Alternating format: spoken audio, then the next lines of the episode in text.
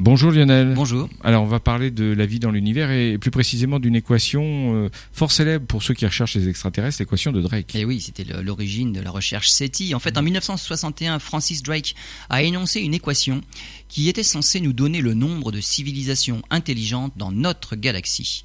Dans cette équation, il y a sept facteurs qui vont du nombre d'étoiles qui se forment par an dans la Voie lactée, au nombre de planètes habitables et bien sûr à la fraction d'entre elles sur laquelle la vie est effectivement apparue et s'est développée au point de pouvoir communiquer avec nous. Cette équation donnait à l'époque un nombre autour de 10 dix civilisations suffisamment avancées avec lesquelles nous pourrions communiquer, et donc dix raisons suffisantes pour rechercher des traces de vie extraterrestre dans notre galaxie.